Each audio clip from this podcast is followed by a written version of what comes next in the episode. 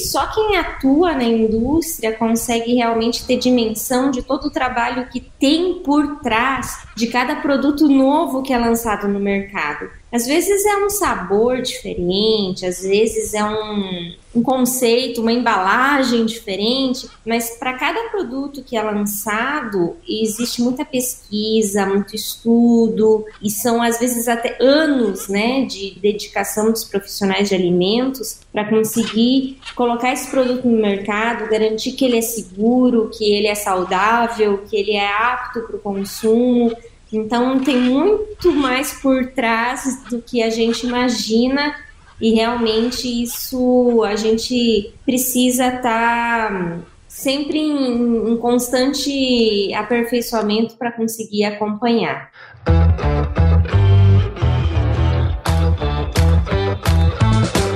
E aí, pessoa, tudo beleza? Estamos começando mais um episódio aqui do Agro Resenha e nessa semana tô aqui com a Mike Thaís Montagnini, que é consultora e professora em tecnologia de laticínios. Olha só que episódio legal, cara. A Mike é formada em tecnologia de alimentos pela Universidade Tecnológica Federal do Paraná, possui especialização em higiene, vigilância e processamento de produtos de origem animal pela Universidade Federal do Paraná também. Fez seu mestrado em ciência de alimentos pela Universidade Estadual de Londrina, o doutorado em tecnologia de alimentos pela Universidade Federal do Paraná e pós-doutorado em ciências veterinárias e ciência animal, ambos pela Universidade Federal do Paraná. Mike, ó, baita currículo, hein, meu?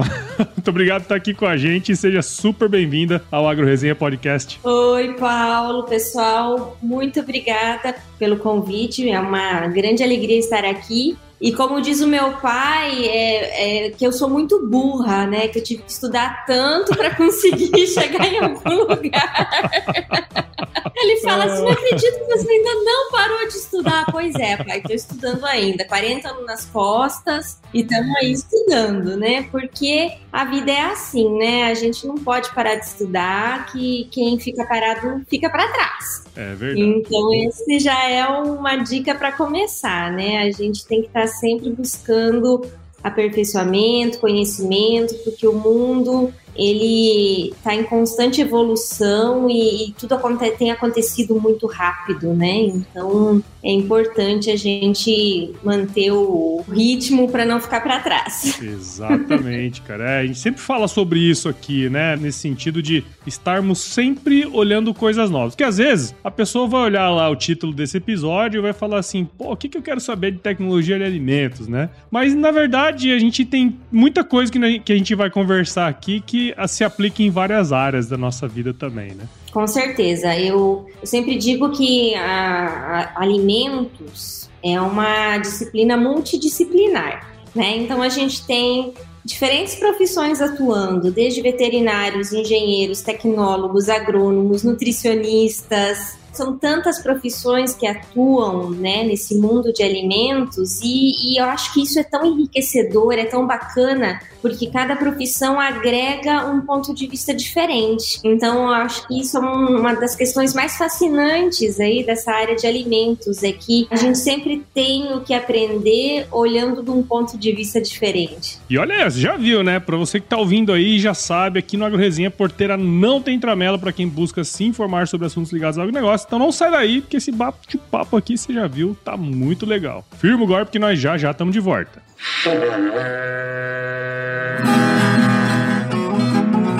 Bom, você já deve ter ouvido a máxima de que é o olho do dono que engorda o boi, certo? Isso é verdade até certo ponto, afinal, só olhar não adianta nada ser uma boa direção.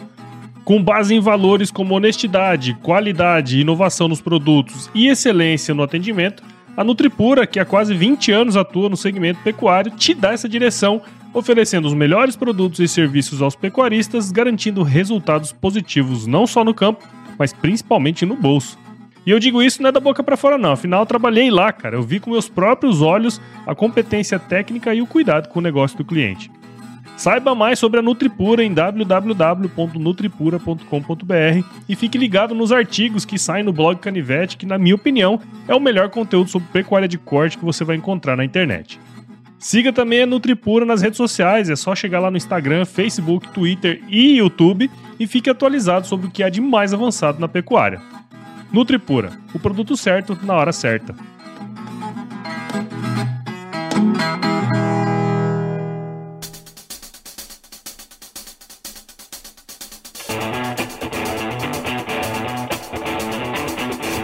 Muito bem, estamos aqui de volta com a Mike. E para a gente começar essa resenha aqui, Mike, conta para a gente um pouquinho da sua história aí. Bom, eu comecei a trabalhar na área de laticínios com 16 anos e fui amaldiçoada pela maldição do bezerro. Já ouviu falar? Do bezerro, não. Dizem que, né, quem trabalha na área de laticínio se apaixona e nunca mais consegue sair desse, desse segmento. Eu até tentei, já trabalhei na produção de aves, suínos, até com pescado já trabalhei, fabricação de ração, tudo isso. Mas o que eu gosto mesmo é trabalhar com laticínios. Foi a minha primeira, o primeiro contato que eu tive aí na área de alimentos e realmente a maldição do, do bezerro, ela funciona. A gente sempre quer voltar para esse setor porque é apaixonante trabalhar com leite, com derivados, é algo que realmente encanta com todas as possibilidades e, e, e sutilezas desse segmento. Sim, e, e, é muito interessante, né? Não à toa você está aí na França, né? Uma terra que é assim. Eu tive a oportunidade de visitar o mercado de Ranges lá em Paris. E eu entrei na ala de queijos, cara. É um negócio absurdo. Tanto de queijo. A gente, a gente tá acostumado a comer requeijão, queijo mussarela, né? Quando você quer fazer uma gracinha, você compra um gorgonzola. Mas, mas, tem, cara, infinitos, infinitos tipos, né? E eu acho isso tão fascinante, cara, porque a hora que você vai comendo um diferente do outro, você vai sentindo textura, gosto diferente. Eu acho isso, cara, eu, eu, eu adoro queijo e adoro essa área também, sabe? E, e, é bem legal trazer você aqui, porque é justamente pra gente conversar um pouco sobre isso. E esse lance da, da paixão, de estar tá envolvido, é sempre legal trabalhar com algo que a gente gosta, né?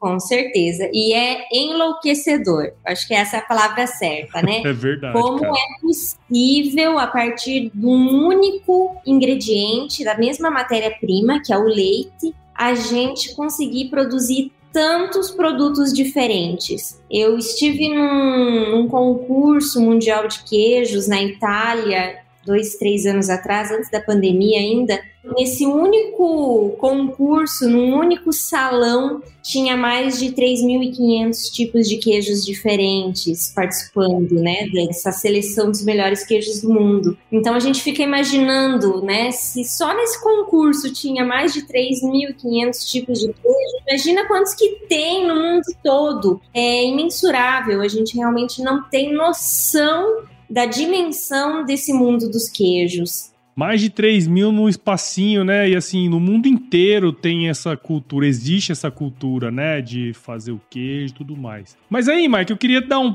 passo atrás, né? Porque assim, eu acho que eu nunca trouxe aqui muitas pessoas do mundo da tecnologia de alimentos, sabe? É, sempre trago o pessoal da produção, né, de outras áreas, mas eu achei bem interessante trazer você também para a gente conversar um pouco sobre a profissão em si, né? Por exemplo, eu sou agrônomo. Eu tive aula de tecnologia de alimentos, né? A gente teve aula de processamento de carnes, né? De alimentos de produto de origem animal, produtos de origem vegetal e tal. Né? Tem até alguns amigos que trabalham na área de alimentos. Tem um amigo que trabalha com cachaça, outro que trabalha com vinho, né? Mas queria aproveitar um pouco da sua experiência aí, mais de 25 anos atuando, né, no setor, na universidade, na indústria. Eu acho que assim, levando em conta essa sua experiência, sabe? Teria como você contar um pouco pra gente sobre a área de alimentos, né? Você já falou um pouquinho, mas eu queria entender um pouquinho mais das oportunidades, dos desafios, das características, né? O que, que a gente precisa para entrar num mercado como esse, assim.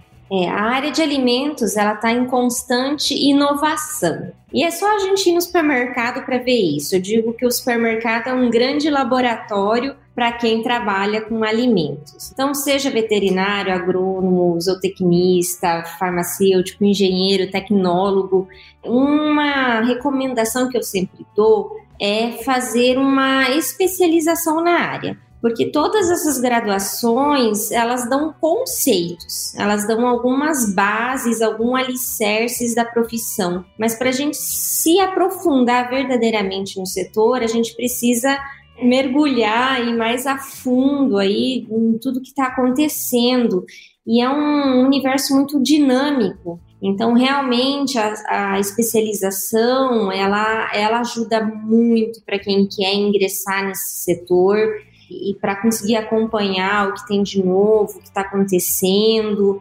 e, e, acompanhar aí todas essas inovações. E só quem atua na indústria consegue realmente ter dimensão de todo o trabalho que tem por trás de cada produto novo que é lançado no mercado. Às vezes é um sabor diferente, às vezes é um, um conceito, uma embalagem diferente, mas para cada produto que é lançado, existe muita pesquisa, muito estudo, e, e são às vezes até anos né, de, de dedicação dos profissionais de alimentos para conseguir colocar esse produto no mercado, garantir que ele é seguro, que ele é saudável, que ele é apto para o consumo. Então, tem muito mais por trás do que a gente imagina, e realmente isso a gente precisa estar tá sempre em, em constante aperfeiçoamento para conseguir acompanhar. E é muito interessante, né? Porque essa área que vocês atuam, ela é a fase um pouquinho antes daquele produto de origem animal ou vegetal que seja, ele ir para o consumidor final, né? Tipo assim, dali para frente. É, e, e você falou uma coisa muito legal da questão da segurança, né? Porque assim, esses alimentos eles vão ser consumidos, né, cara? Então tem que ter muito estudo mesmo para fazer os processos bem feitos, ter toda essa, essa questão da segurança alimentar aí em cima desses processos, né? Exatamente. Então, como garantir que um alimento ele é apto para consumo até o final do prazo de validade? Como especificar as condições de armazenamento de cada produto? Como garantir que realmente, né, o, esse alimento não vai transmitir nenhuma doença?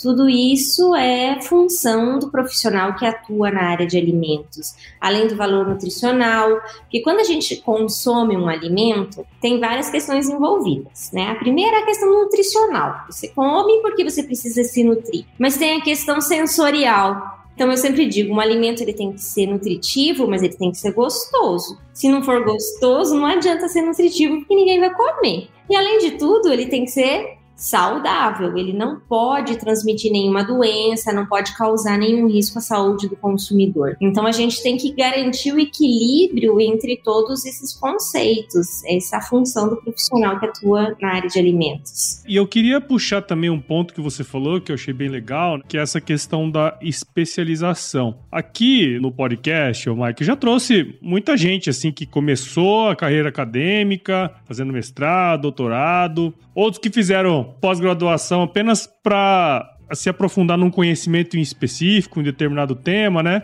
Gente que não queria nem ver pintado de ouro a carreira de acadêmico, assim, né? De pesquisador e tudo mais. E você seguiu o caminho clássico da academia, né? Passando por todas as fases e, obviamente, todas as dificuldades que a vida impôs ali para você, né? Pensando nisso, assim, eu queria saber no seu caso, você sempre quis seguir a carreira acadêmica? Foi uma, uma paixão que surgiu quando você foi fazer faculdade ou não? Eu sempre quis ser professora. Como que foi isso na sua vida? Eu era muito tímida quando eu era adolescente, mais nova, tinha muita vergonha de falar em público, então eu, é, ser professora era algo realmente fora do meu contexto. Foi na minha experiência profissional, realmente, quando eu comecei a treinar equipes né, da empresa onde eu trabalhava, que eu comecei a descobrir essa paixão por ensinar que era algo que realmente me dava muita muita satisfação pessoal em poder passar o que eu sabia para os outros. E aí eu busquei fazer mestrado, doutorado e acabei entrando na docência, virando professora.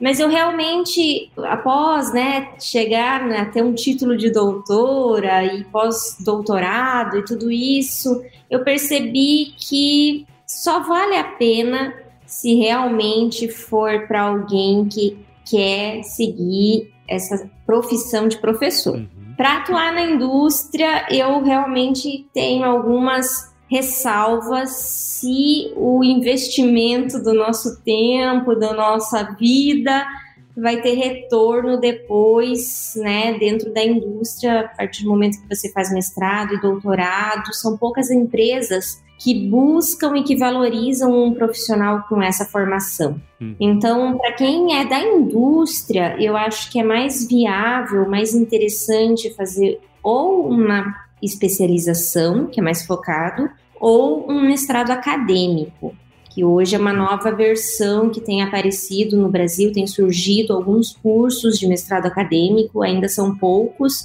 mas que eu acho que são formações mais realistas com a realidade de quem está na indústria, quem está realmente atuando nessa, nessa, na carreira mais profissional. A formação acadêmica, ela só é de interesse realmente, no meu ponto de vista, para quem busca seguir a profissão, né, de professor no segmento acadêmico. É, cara, isso é uma discussão muito interessante, né? Porque, assim, eu já tive esse, essa, esse questionamento. Porque, assim, eu fui uma das pessoas que largou o mestrado para ir trabalhar, sabe?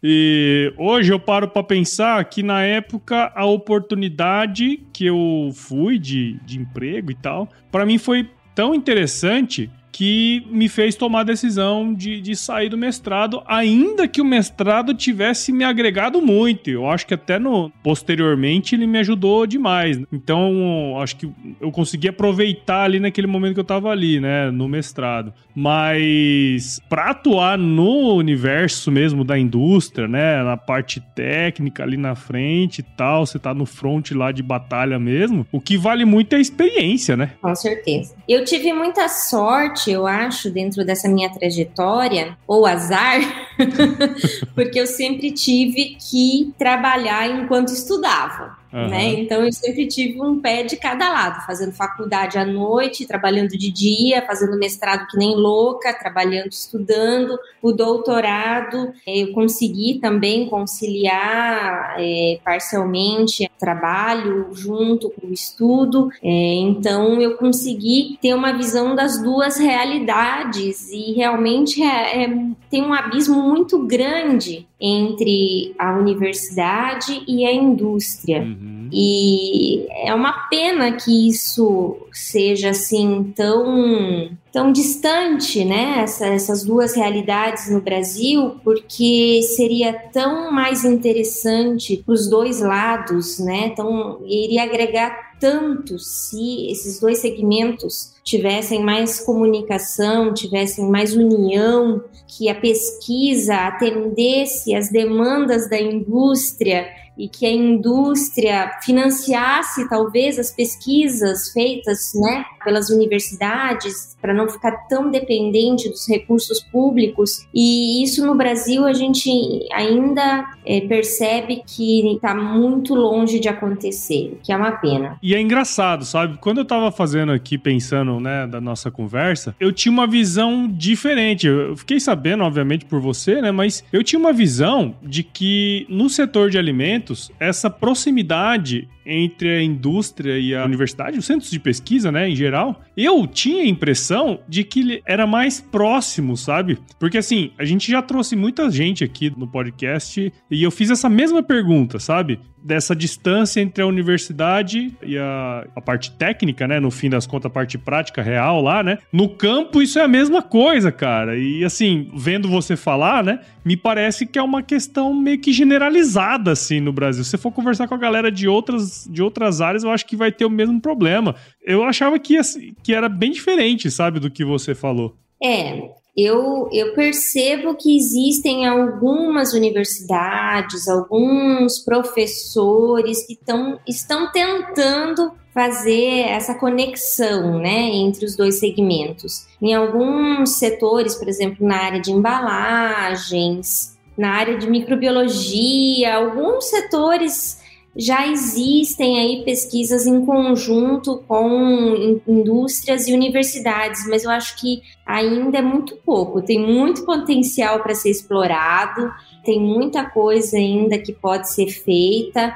porque Em alguns casos, não é nem muito bem visto quando uma indústria financia uma pesquisa. Eles acreditam que está sendo induzido, que está sendo algo né, comprado, né, que, que o resultado daquela pesquisa acaba sendo influenciado por quem está financiando o estudo.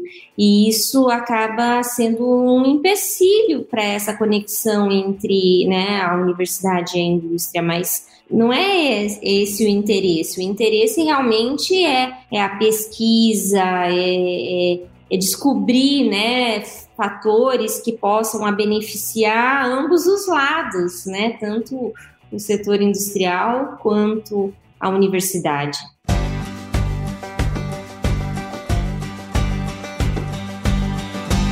E aí, tá curtindo o bate-papo, cara? Espero que sim. Mas eu tô passando aqui para te dar um recadinho. A missão da Stoller é transformar conhecimento em inovação para a agricultura, gerando valor a todos os envolvidos. Por mais de 50 anos, ela transforma conhecimento em inovação no esforço de impulsionar as culturas a alcançarem seu máximo potencial genético e atingir altas produtividades. E quando se trata de conhecimento, você pode encontrar tudo sobre fisiologia, nutrição e Biologia de Plantas no podcast Campo On, produzido pela Stoller. Lá, um time de especialistas aborda assuntos relacionados às principais culturas agrícolas e, como você já sabe, você pode escutar quando, onde e como quiser. Aprimora o seu conhecimento no site da Stoller, o www.stoller.com.br. Lá você vai encontrar vários artigos técnicos e o link para assinar o podcast Campo On no Spotify. Lembre-se de seguir a Stoller no LinkedIn, Instagram, Facebook e YouTube. É só procurar por Stoller Brasil. Isso é inovação, isso é Stoller.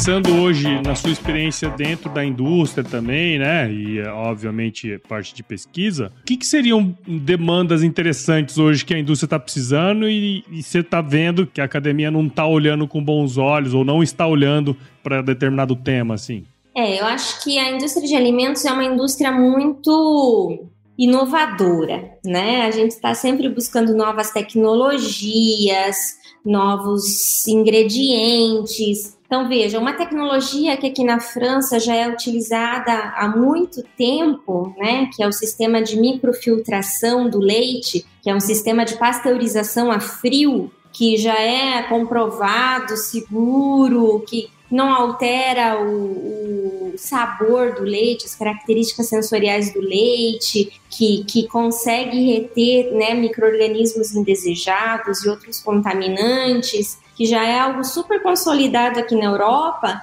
no Brasil ele ainda não é aprovado na nossa legislação porque não tem ninguém que se dispõe a ir lá e, e, botar a cara a tapa, a mostrar que realmente é um processo que é seguro, que pode ser utilizado e que, que consiga ali validar perante o Ministério da Agricultura como um processo seguro para a conservação do leite. Então tem coisas assim que realmente a gente fica é, frustrado, porque são tecnologias que poderiam estar sendo aplicadas no Brasil e que ainda não, não passaram por essa etapa de validação, né? Então a gente está atrás nesse sentido, né? Tá perdendo tempo, né? Enquanto que em vários países isso é um produto super líder de mercado até, ganha do leite o HT, e no Brasil a gente nunca ouviu falar. É, é verdade, eu, eu, eu, sinceramente nunca tinha ouvido falar. Muito interessante, né? Se você consegue fazer um processo como esse sem mudar as características, né? Porque se discute muito isso, né? Ah, mas você vai colocar lá 75 graus no HT, o leite não vai ser a mesma coisa, né? E se você puder fazer processos assim para manter essa qualidade ali, pô, por que não, né? Exatamente. É um processo que mantém tanto o valor nutricional quanto as características sensoriais. Então, Sim. garantir garantindo uma segurança alimentar, uma segurança microbiológica do produto. Então, tem todos os benefícios, mas no Brasil a gente não pode fazer ainda, infelizmente. E deixa eu perguntar uma outra coisa também que eu acho bem interessante, né? Toda vez que eu encontro criadores de conteúdo na internet, eu faço questão, assim, de acompanhar e quando eu vejo que o trabalho é legal, eu pego e chamo aqui pro podcast, né? Porque eu vejo que esse essa mídia alternativa que a gente cria, né? Esses conteúdos. Eu vejo muito valor nisso, sabe? Você hoje cria conteúdo na internet pelo seu site, que é o Mundo dos Queijos. Se você que está ouvindo aí nunca ouviu falar, vai lá, o mundodosqueijos.com.br. E também pelas redes sociais, né, Mike? Fora os artigos que você escreve aí para inúmeros portais, revistas, enfim, é, especializadas na área, né? Quando você começou a fazer conteúdo, criar conteúdo na internet? Qual foi o seu principal objetivo, né, quando você iniciou lá atrás? E uma outra também que queria saber, assim, como que isso tem ajudado o setor ou mesmo beneficiado o seu trabalho, sabe? Eu queria que você contasse um pouquinho dessa jornada aí de criadora de conteúdo na internet, sabe? é, eu, na verdade, eu comecei como toda acadêmica, né? Publicando em revistas internacionais, qualis, né, A, B, a gente se preocupa muito, né, com, com as avaliações aí dos, dos periódicos em que a gente publica em inglês, internacional, e depois de um tempo eu comecei a perceber que essa informação ela era limitada, quando a gente publica nessas revistas, né, mais acadêmico, acaba ficando essa informação dentro do mundo acadêmico, porque é um conteúdo muito técnico, é um conteúdo em inglês, e muitas vezes a pessoa que precisa dessa informação, ela não tem acesso. Às vezes tem que pagar para conseguir né, acessar esses, esses periódicos. Você tem que saber ler inglês para conseguir acessar esses para conseguir entender esse conteúdo.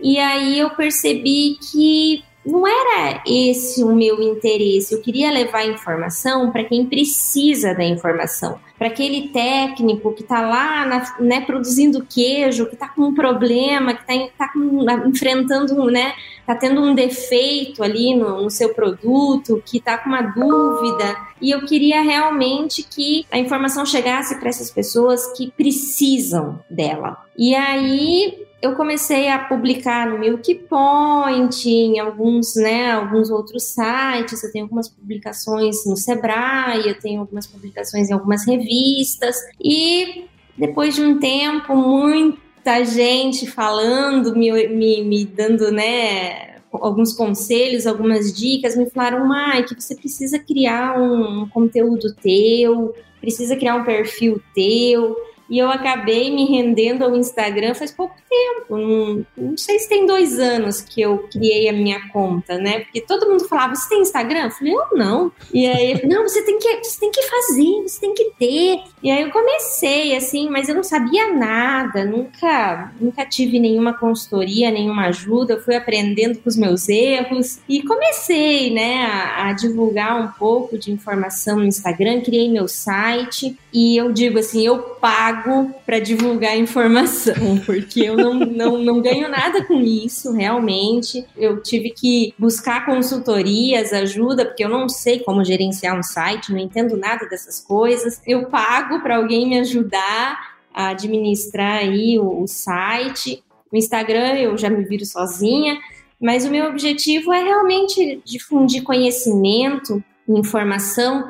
Eu tento atingir todos os elos da cadeia, porque eu digo assim: eu sou muito voltada para a indústria. Mas de que adianta eu, na indústria, investir em tecnologia, investir em inovação, investir em novos processos, se o meu consumidor, a pessoa que está lá do outro lado da cadeia, não souber reconhecer e identificar tudo isso e estar disposto a pagar por isso. Então, de que adianta uma indústria lançar novos produtos, investir em qualidade, buscar tecnologia, se o cliente, se a pessoa que compra esse produto não reconhecer o valor dele e estiver disposto a pagar por ele. Então, eu tento atingir hoje esse elo da cadeia desde o consumidor, o elo intermediário que é hoje a gente chama de queijista, que são as pessoas que, que ajudam a, a vender o produto, que ajudam a que o consumidor entenda né, as diferenças entre os diferentes queijos e a indústria que está produzindo esse queijo, ou a indústria que está produzindo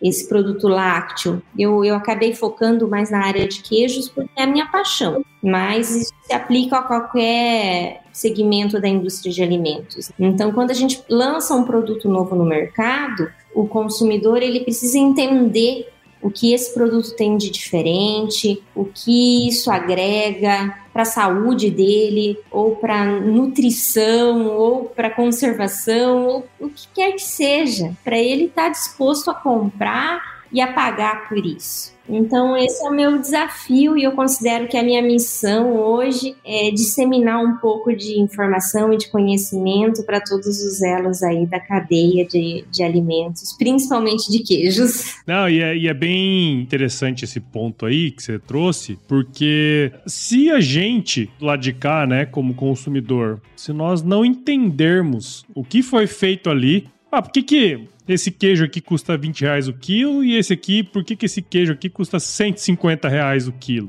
Eu acho que, tipo assim, dependendo da realidade da pessoa, não vai fazer nenhum sentido mesmo ele comprar um queijo de 150 pila o quilo, né? Então, até para valorizar e difundir o consumo, né, desses diferentes laticínios, né, queijos e tal, é imprescindível, né, que a gente tenha, que a gente entenda pelo menos um pouco, até para poder consumir, né? É, o perfil do consumidor brasileiro, ele é muito dependente dessa questão financeira, né?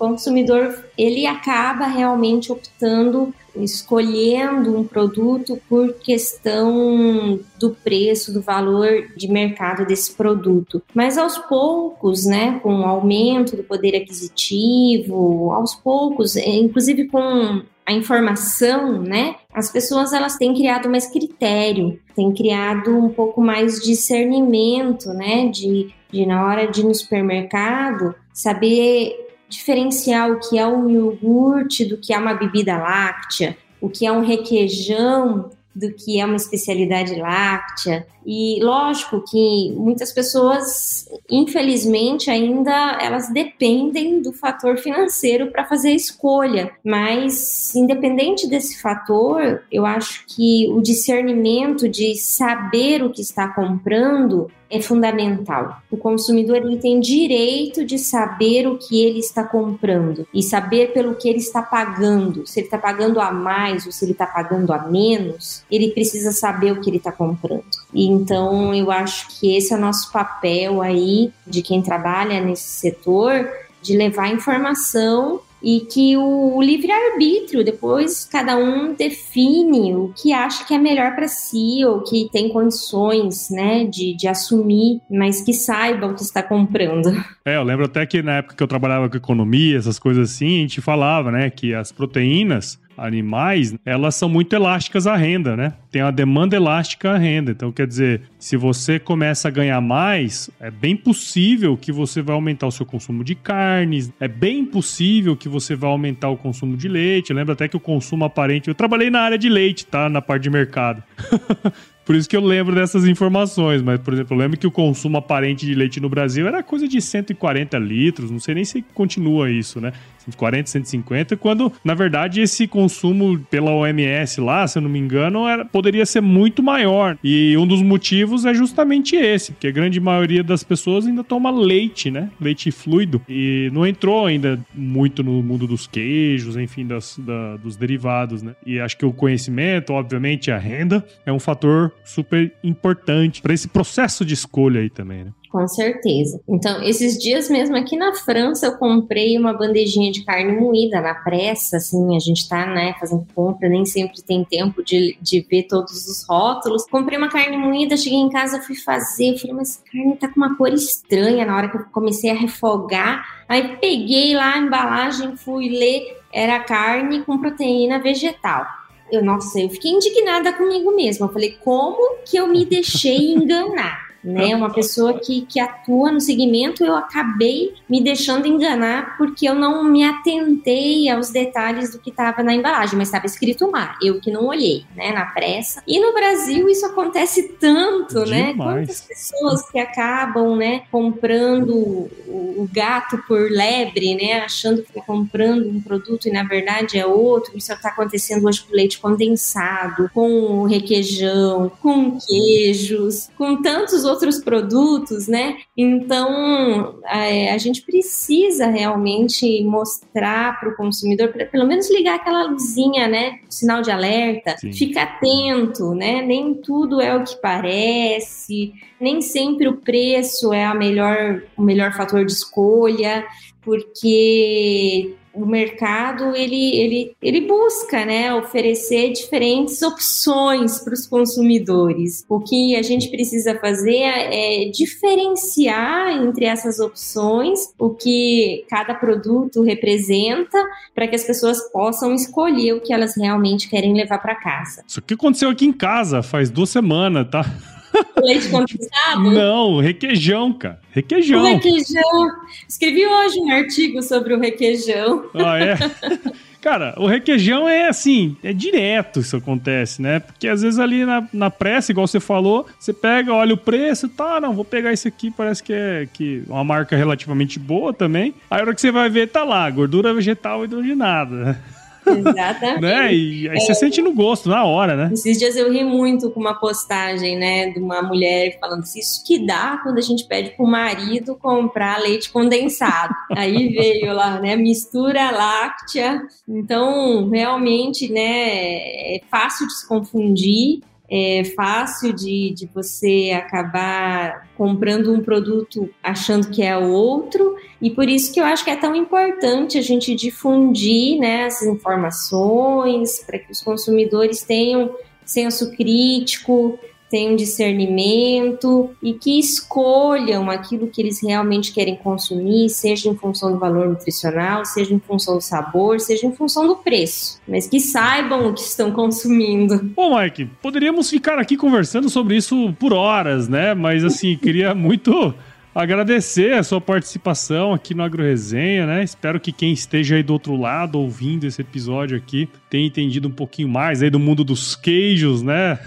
da, do seu trabalho também, como, como a parte de tecnologia de alimentos, que eu acho fenomenal, assim, sem dúvidas, uma das, uma das áreas mais apaixonantes, assim. Quando eu fiz agronomia, foi uma das áreas que eu gostei muito, sabe? Então, queria parabenizar você pelo seu trabalho, não só no seu dia a dia, obviamente, mas especialmente por gerar conteúdo, né? E, e educar as pessoas também nesse sentido, cara. Então, muito obrigado por você ter participado aqui com a gente. Parabéns pelo seu trabalho, viu? Imagina, eu que agradeço pela oportunidade e, e, eu sou suspeita a falar, né? Porque realmente eu sou apaixonada por esse setor de alimentos, principalmente pelo setor de queijos. Então eu estou sempre tentando mostrar o que tem de novo, o que tem de diferente, possibilidades de consumo, né? Às vezes a gente pensa, ah, queijo é só na pizza e no sanduíche, mas tem tantas formas que a gente pode agregar o consumo de queijo no nosso dia a dia, até como sobremesa é possível, né? Então, é, é abrir realmente novos horizontes, sair daquele paradigma que queijo só é mussarela.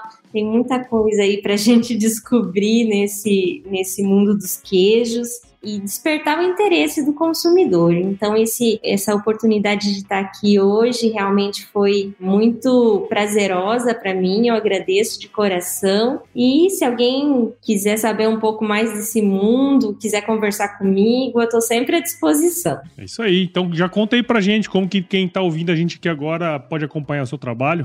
É, o meu Instagram é o Mundo dos Queijos, o, o site também é o Mundo dos Queijos, www.omundodosqueijos.com.br. Eu agora estou estreando esse mês na revista do queijo, então estou bem feliz com, com essa oportunidade. E no Milk Point também tem uma coluna lá que eu procuro periodicamente publicar algum conteúdo pouco mais voltado, né, para quem está na indústria ou para quem está no segmento aí mais profissional de queijos. E tento também atingir o consumidor com algumas outras publicações em revistas não técnicas, mas a gente está sempre aí tentando divulgar um pouco de conhecimento nesse setor. Legal, muito bom então. Agora, Mike, vamos para a parte mais importante desse podcast aqui, que é o nosso glorioso quiz. vamos nessa? Falei para ele que eu queria três dias para pensar nas respostas, ele me deu menos de uma hora. Não é justo. quiz! Quiz! Mike, ó, vou te fazer algumas perguntinhas e você responde a primeira coisa que vier à sua cabeça, tá certo? Conta pra gente qual que é a sua música antiga predileta. Ah, eu sou muito fã de Índios ah, do Legião Urbana, Legião. principalmente daquela frase que fala: você culpa teus pais por tudo, isso é absurdo. São crianças ah. como você, o que você vai ser como quando você crescer. Eu sou mãe, então essa frase é, eu me identifico muito. Legal, legal, legal. Essa música é muito legal. Na verdade, Legião, de uma maneira geral, é legal pra é caramba. É fantástico, né? né? e conta pra gente aí, mas qual que foi o lugar mais legal que você já visitou? Eu saí da minha cidade a primeira vez com quase 30 anos e hoje eu tenho 44 e já visitei mais de 30 países. Mas a França continua sendo o meu ponto de referência, porque tudo aqui é lindo, seja Paris, seja qualquer village, Cor de Circiel, que é aqui a Côté, é aqui do lado de onde eu moro, é, é muito lindo. Então a França, para mim, realmente é um país mais encantador que tem. E o sul da França, eu vou te falar, hein? Adorei o povo daí e adorei a comida, hein? É, tem seus encantos aqui, né? eu lembro que quando a gente foi aí, a gente foi fazer, tipo, um almoço na fazenda, sabe? Que eu acho que tem muito, né? Aí, tipo, do cara abrir a fazenda dele pra receber e ele faz, serve o um almoço e tal. Meu Deus do céu, foi o melhor almoço. Meu assim. caçulê. É, caçulê o Aligô. Ah, Aligô! Cara, animal, velho. Animal, animal. Eu voltaria, viu? Voltaria. Então venha, convidado a vir e ficar na minha casa. Show de bola, bom demais. E conta pra gente, Mike, qual que é a sua especialidade na cozinha? Tu levantei a bola pra você agora. Ai, meu Deus. Ah, o meu marido, ele sempre diz que eu cozinho muito bem, oh, né? Então, então, aqui em casa, eu acho que comida italiana, massas em geral e tudo que leva queijo é especialidade da casa. Não, não falta aqui em casa macarrão e queijo. legal, legal. E indica um livro aí pra gente que de alguma maneira impactou sua vida, mudou sua visão, ou que de alguma maneira, sei lá, é, mudou aí ou, e impactou você? É, Pássaros Feridos. Eu li esse livro quando eu tinha 12 anos, nem a bibliotecária acreditou que eu que eu estava alugando o livro para eu mesma ler, porque ele tem acho que 600, 700 páginas, mas é, me marcou até hoje, um livro fantástico. Olha só que legal. Qual que é o título? Pássaros Feridos. Pássaros Feridos. Legal. É das bom. antigas, é. Eu, eu, sou, eu sou velhinha já, hein?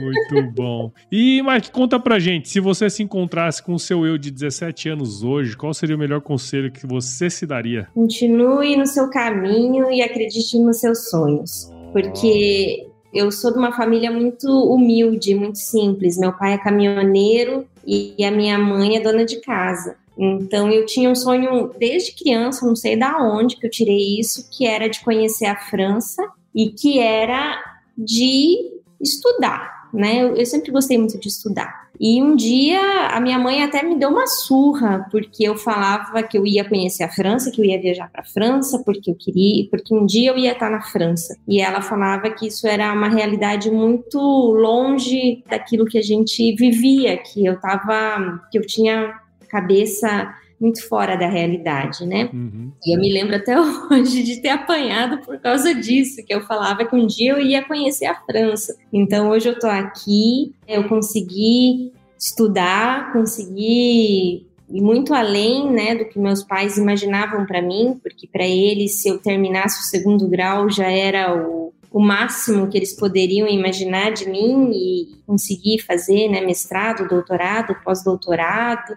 Então, aquela menina de 17 anos que nem imaginava que ia estar aqui hoje, ela só está aqui porque ela acreditou naquele sonho que ela tinha. Então, é isso que eu digo para todo mundo. Se você tem um sonho, acredite nele e lute para que ele aconteça, porque as coisas também não caem do céu, né? A gente tem que lutar tem que correr atrás, mas se você tiver força de vontade e determinação, você consegue, você chega lá. Sem dúvidas, cara. Isso que você falou é show, né? Porque assim, nós que nos colocamos limites no fim das contas. Exatamente ah, eu não vou conseguir isso. Quanto mais você fala que não vai conseguir, maior é aquela irrealidade para você, né? E assim, óbvio que seus pais não fizeram por mal, né? Eu acho que eles estavam tentando até não te dar muita esperança, né? Não, não, não dar esperança, mas assim, não queria que você quebrasse a cara, vamos dizer assim, né? Exatamente, eles não queriam que eu me decepcionasse. É, exato. E, mas no fim das contas, a gente, se a gente tiver um sonho e quiser seguir, porra, você não tem dúvida. O que você você falou é perfeito, né? É trabalhar para chegar até lá, né? Eu ralei muito, eu trabalhei até de empregada doméstica para chegar até aqui, mas eu hoje eu tô aqui.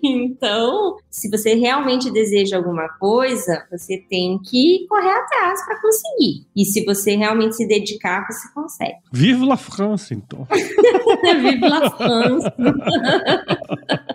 E ó, e para você que ouviu esse episódio meu aqui com a Mike até agora, tenho certeza que você viu o valor nele, então considere compartilhar esse conteúdo com alguém que precisa ouvir e precisa conhecer um pouco mais aí da história dela, sobre esse mundo dos queijos daí, que também foi super legal. O podcast ele cresce na medida em que você participa junto com a gente. Então assine o Agro Resenha em qualquer agregador de podcast, Apple Podcasts, Google, Spotify, Deezer, Cashbox, qualquer um desses nós estamos lá. Siga as nossas redes sociais também. A gente está lá no Instagram, Facebook, LinkedIn, Twitter, só buscar lá por Agro Resenha, tudo junto. Entre no nosso grupo do WhatsApp também, o nosso canal Telegram, o link tá lá no nosso site, o www.agroresenha.com.br. Escreva para contato@agroresenha.com.br se você quiser indicar entrevistados, se indicar, mandar um oi, a gente adora receber ois. E nós fazemos parte da rede Agrocast, a maior e mais bonita rede de podcasts do agro do Brasil. Então, se você quiser ouvir outros podcasts do agro, só cola lá em redeagrocast.com.br. Muito bom, Mike. Ó, eu me despeço de você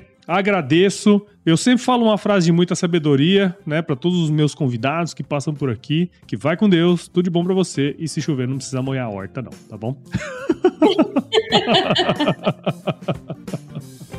Essa é ótima.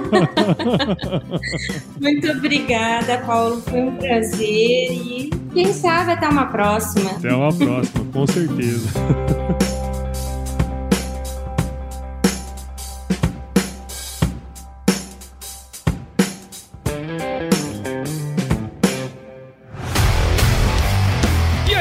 Você gostou desse podcast? Se gostou, considere compartilhar esse episódio com alguma pessoa que irá se beneficiar desse conteúdo e nos ajude a alcançar ainda mais pessoas. O roteiro e apresentação desse episódio foi do Paulo Ozaki, a produção do Agro Resenha e a edição do Senhor A.